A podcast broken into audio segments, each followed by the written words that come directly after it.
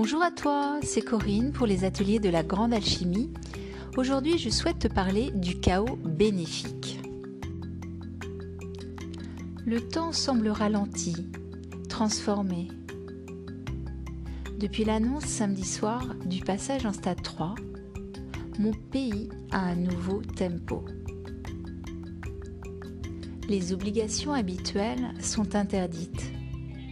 La pression sociale, et le rythme imposé à chacun, des enfants aux plus grands, sont soudainement radicalement abolis. Les comportements doivent changer. Plus de contact physique. On respecte une distance entre les uns et les autres. Avoir comme cela de l'extérieur, c'est comme si on dansait différemment ensemble on ne prend plus un virage de la même manière dans la rue. On ne rentre plus dans une boulangerie pressé ni énervé, encore moins avec le besoin de veiller à ce que le petit malin de derrière ne nous double, l'air de rien comme ça, juste parce que sa pomme est sans aucun doute plus importante que la nôtre. Tout semble s'ajuster souplement entre tous. Les espaces de chacun sont désormais respectés, ne sont plus envahis. Intéressant, non?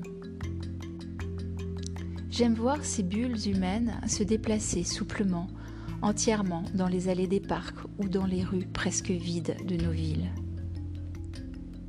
C'est joli car en évitant la contamination d'un virus invisible, c'est tous les parasitages qui sont abolis de fait. Quel soulagement, quel apaisement.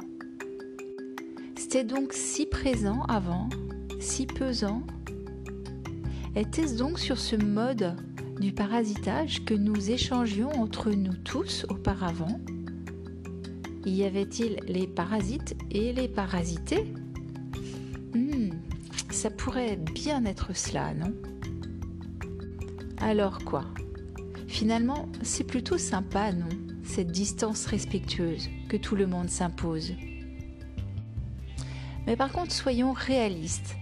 Il n'y a ici aucune volonté ni intelligence personnelle. Voilà bien au contraire un mouvement qui nous dépasse totalement, qui nous est imposé collectivement. Oui, ça aussi, ça remet les pendules à l'heure. Voir les individualismes dans l'obligation de se soumettre à un grand mouvement collectif. Intéressant, non? Ça y est, tout est mis en place. L'économie est gelée pour au moins deux mois la France tourne au ralenti avec un plan d'urgence à respecter. Tout le reste est remis à plus tard, du petit bobo au chiffre d'affaires des entreprises. Nous entrons dans l'ère de la relativité. Nous allons découvrir comment un monde peut s'effondrer et comment nous avons toutes les ressources pour laisser émerger le nouveau. Extraordinaire, non? Recueillement en soi il n'y a plus rien à faire que de se retrouver. Quel programme? Alors cela peut être un peu violent pour certains qui avaient une vie durant fui cet espace de l'intériorité. Pour d'autres, c'est juste du pur bonheur. Enfin, un temps plein et entier, imposé en plus, pour se retrouver, méditer, se restaurer, explorer le champ de ses possibles. Pour une fois, on ne peut pas se dérober. On ne peut que se soumettre à ce grand mouvement transpersonnel qui impose au collectif tout entier un grand passage.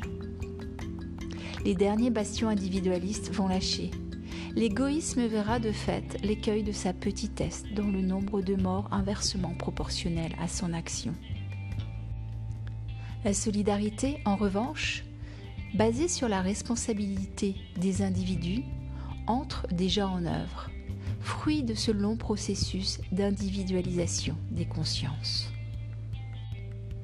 Alors, allons-y gaiement. Ce n'est que le début. Entrons dans le processus. Nous allons être transformés, métamorphosés. La société tout entière va être transfigurée car chacun aura transmuté et avec chacun de nous tout l'espace de nos relations, nos relations à nous-mêmes, à l'autre, aux autres, au travail, au temps, etc. Et pour que ça se passe bien, c'est comme un accouchement. Écoute de la musique, danse, chante, médite, ne fais rien, puis remets-toi en mouvement, puis ne fais rien. Lâche le cerveau, sens tes pieds, ton ventre, ta respiration. Laisse circuler l'énergie en toi. Pratique tes routines quotidiennes de santé. Tu n'as plus aucune excuse. Tu as tout ton temps. Tu peux le faire. Prends plaisir. Sois heureux, sois heureuse. Souris. La vie est belle.